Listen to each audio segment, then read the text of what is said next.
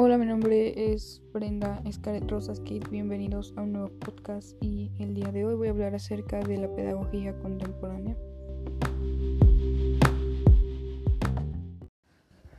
Mm, voy a comenzar con la pedagogía individual que tiene sus orígenes en el Renacimiento, cuando se rompe el mundo cerrado de la educación religiosa y se conoce el valor de la personalidad. Tiene como representantes a Erasmo, Vives y Montaigne y bueno, eh, esta corriente la continúan en el siglo XVII Luke y Fenelon hasta que llegan al siglo XVIII que termina con Rousseau. Y ya en el siglo XIX la representan Herbert y Spencer. Esta corriente tiene varias ramas, varias direcciones, pero las principales son la pedagogía individualista de Ellen Cage, la pedagogía naturalista de Louis Gurlitt, Heinrich y Bertolt Otto, y la tercera, la pedagogía de la personalidad de Gerard Butler. Y como cuarta, la pedagogía individual de anglosajona de William James. Y bueno, no se pueden exponer todas las ideas de todos ellos, de todos los pedagogos, pero pues vamos a, a intentarlo con los más importantes, como Ellen Kay, que aunque no fue una pedagoga, tenía ideas acerca de los niños y la educación. Y bueno, produjeron por su realismo y su afecto para ella lo más importante era la vida del niño, que estaba por encima de la familia, de la sociedad y del Estado. Los padres y la escuela abogaban la individualidad de éste y había que ir en contra de ellos para libertarlo de todas sus armas, sus amas. Tenemos también a Otto, que representa la pedagogía naturalista, que también acentúa el valor de la individualidad y de la libertad en la educación. Y bueno, él tenía dos ideas esenciales, la enseñanza global y la educación en idioma infantil. Según él, eh, el lenguaje de los niños debía ser estudiado y clasificado conforme a su edad y la enseñanza debía darse en él para llegar poco a poco así al lenguaje normal y correcto. Por otro lado tenemos a Hugo Gaudí, que era el más alto exponente de la pedagogía de la personalidad. Y para él la personalidad era la síntesis de lo individual y lo social, de lo cultural y lo natural, de lo físico y lo espiritual. Y bueno, decía que la educación debía estar al servicio de la formación de la personalidad, porque la escuela no era solo un lugar de enseñanza, sino que era un centro de vida en el que se desarrolla la persona formada, que está en íntima relación con, pues, con el niño para formarlo, ¿no? Entonces decía que la escuela debía estar también en relación con lo social y lo cultural, pero que no debía predominar sobre la escuela.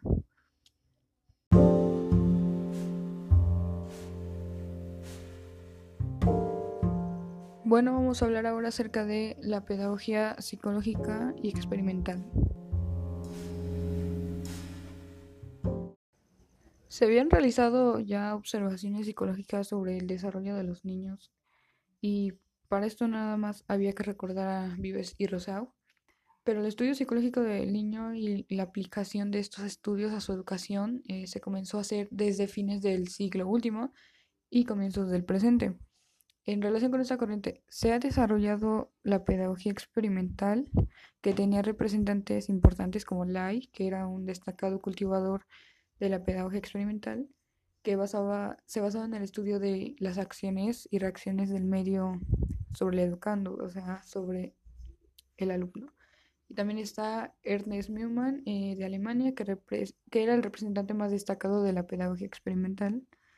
Y la pedagogía, según él, debía de tener una base empírica de observación, de experimentación. Y esta base la da la pedagogía experimental.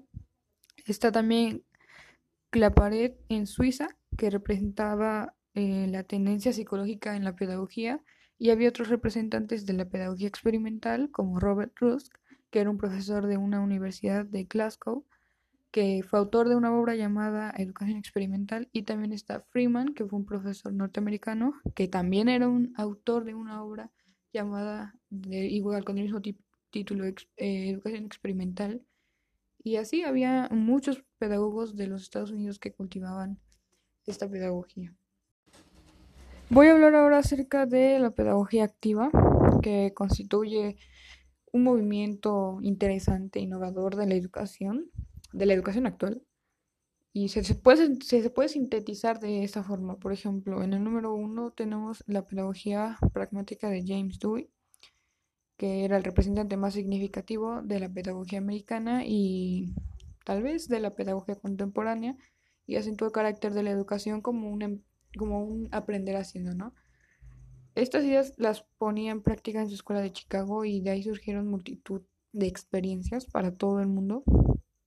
Respecto su método, Dewey consideraba que el alumno tuviera una actividad continua en la que estuviera interesado por su propia cuenta, que se planteara un problema eh, dentro de esta situación como un estímulo para el pensamiento, que posea la información y haga las observaciones necesarias para tratarla y que las soluciones pues se le ocurren a él y también que tenga la oportunidad para comprobar ideas por sus aplicaciones. Tenemos también dentro de este cuadro pues la pedagogía de la Escuela del Trabajo de Gaudí, tenemos la pedagogía de la Escuela Activa de Bobet, la pedagogía de los métodos activos de Montessori y por último la pedagogía de las escuelas nuevas de Revi.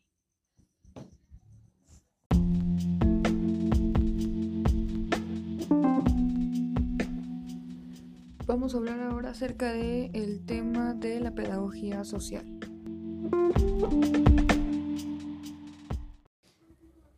La pedagogía social eh, arranca con Platón, que fue quien escribió la primera obra de este género.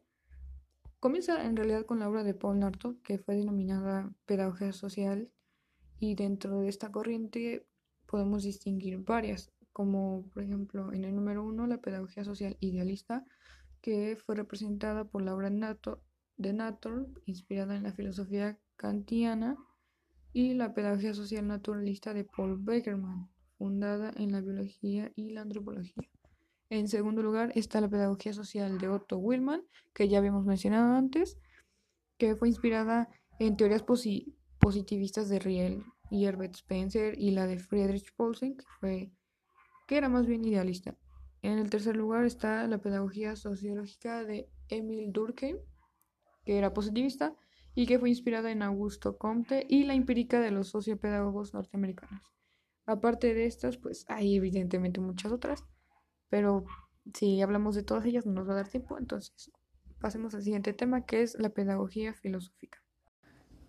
La pedagogía filosófica representa la más alta expresión de la teoría de la educación y sus iniciadores son los filósofos griegos Platón y Aristóteles, pero alcanzó mayor desarrollo en los siglos XVIII y XIX, tal como aparece expresada por sus filósofos y escritores idealistas.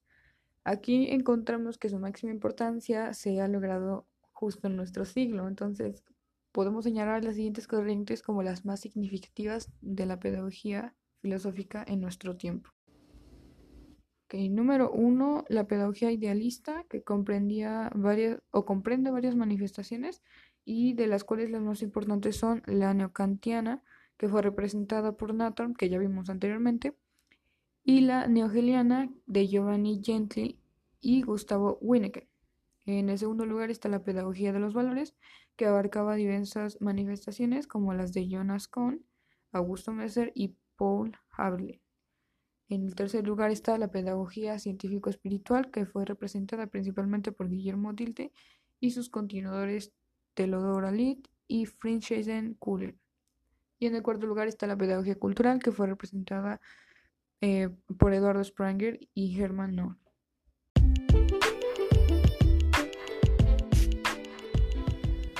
Ok, ahora entonces vamos a hacer un pequeño conjunto de todo lo que pudimos ver a través de este semestre de Historia de la Educación.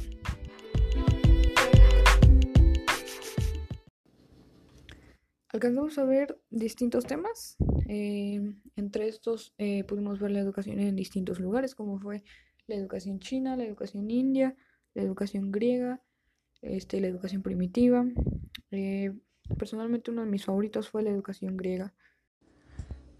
Bueno, personalmente dentro de la educación griega lo que me gustó fue eh, que era heroica, era caballeresca, que era, había educación espartana, eh, educación ateniense y educación helenística.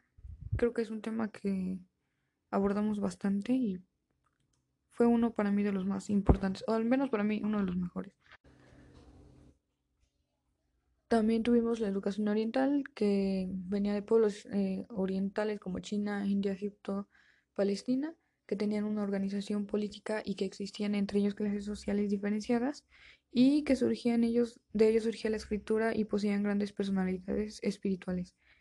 Eh, se decía que los pueblos primitivos de aquellos que carecen de cultura, en cambio, para llegar a formar de civilización se necesita tener una forma de organización política, y es así como surgen las escuelas y los maestros.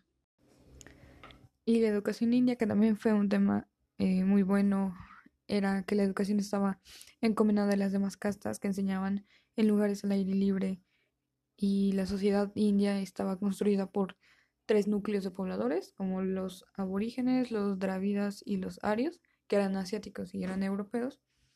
Y bueno, esta invasión dio lugar a la principal característica de la sociedad hindú, que eran las castas, y ahí se forma el sistema de castas de los brahmanes, los casatribas, los comerciantes y los sudras.